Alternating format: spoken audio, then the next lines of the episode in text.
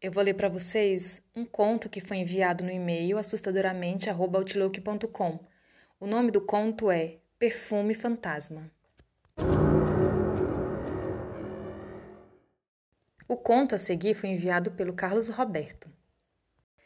Olá a todos. O que eu irei descrever me ocorreu há menos de um mês, mas antes gostaria de mencionar alguns detalhes.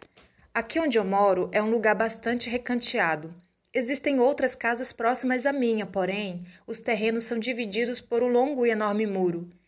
Isso se deu pelo fato das casas serem construídas em lotes que foram adquiridos pelo passar do tempo pelos moradores e demais pessoas interessadas em investir no local. Outra coisa que gostaria de mencionar é sobre mim. Me chamo Patrícia e moro com minha irmã e o meu sobrinho. Em nossa casa, cada um de nós tem seu próprio quarto, e os mesmos são separados um do outro por um enorme corredor que os conecta com a sala e a varanda, bastante ampla por sinal. Particularmente, não sou fã de perfumes ou qualquer coisa que exale cheiro forte. Além da minha rejeição natural, tenho rinite alérgica que sempre me ataca quando abuso de qualquer cheiro além do comum. Outra observação que gostaria de frisar é sobre algo que ocorre aqui em casa. Contra minha vontade, a minha irmã cria cinco cachorros e são todos de grande porte. Para mim, que gosto de acordar tarde e dormir cedo, é um tormento, pois eles latem o tempo inteiro. Passou um carro na porta de casa ou caiu uma folha de árvore, eles latem desesperadamente e com força. Apesar desse transtorno, existe o lado bom em ter os cães aqui em casa. Com isso, temos certa segurança pelo fato de morarmos sozinhas e pela indescritível e incondicional companhia que os mesmos nos fazem. Ah, já iria me esquecendo. Existe algo que preciso falar sobre mim. Recentemente, por conta da pandemia do Covid-19, me identifiquei como artesã. Com isso, além de ocupar meu tempo e ganhar um dinheirinho extra, aprendi a fazer diversos artesanatos e materializar meus sentimentos em minhas peças, é um momento único e especial que gosto de cultivar todos os dias.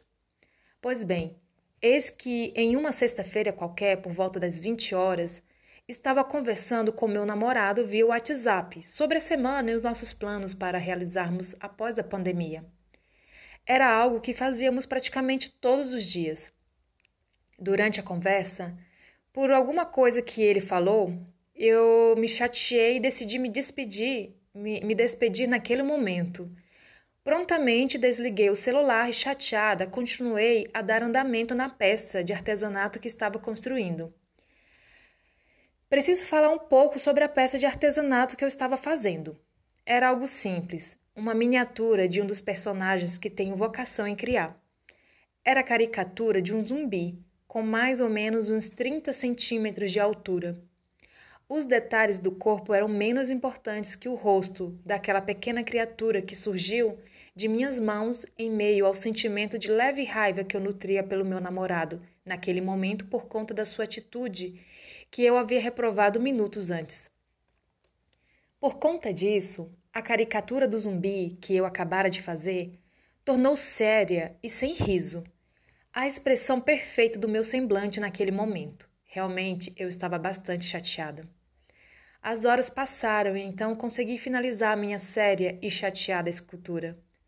Assim que concluí meu trabalho, fui à cozinha para comer, pois já passava das 23 horas e eu estava morrendo de fome. Na verdade, peguei duas bananas e um copo de iogurte, algo bem leve, inclusive, por conta do horário. Porém, para minha surpresa, algo surreal aconteceu enquanto eu estava terminando de comer o meu lanche na cozinha. A minha irmã, que estava no quarto dela, perguntou para onde eu iria sair. Eu respondi eu respondi que não iria sair para canto nenhum. Ela retrucou e me perguntou: Já que você não irá sair, por que está usando esse perfume tão forte? Foi aí que eu comecei a gelar e a me arrepiar por inteira. Imaginei que alguém tinha entrado na casa e o pior, pela janela do meu quarto. Tomei coragem e fui para o meu quarto com o coração quase saindo pela boca, e cada passada, e a cada passada senti um cheiro de perfume tão forte, mas tão forte como se alguém estivesse passando no corpo naquele momento. Continuei minhas passadas bem lentamente em direção ao meu quarto, sem falar nada para minha irmã. Depois de muita coragem, cheguei ao meu quarto e, para minha surpresa, não encontrei ninguém, e então respondi para minha irmã que não iria sair e sim me deitar. Ao fechar a porta do meu quarto, senti algo estranho no ar, como se estivesse sendo observada, como se alguém estivesse no quarto comigo. Foi então que abri a porta do quarto e liguei a luz do corredor, além da luz do meu quarto. Quando coloquei minha roupa de dormir, olhei para a escultura de zumbi que eu tinha acabado de fazer e gritei, com todas as forças desse mundo. A escultura que eu havia terminado, em vez de estar com o rosto sério como eu tinha acabado de fazer, simplesmente estava gargalhando para mim.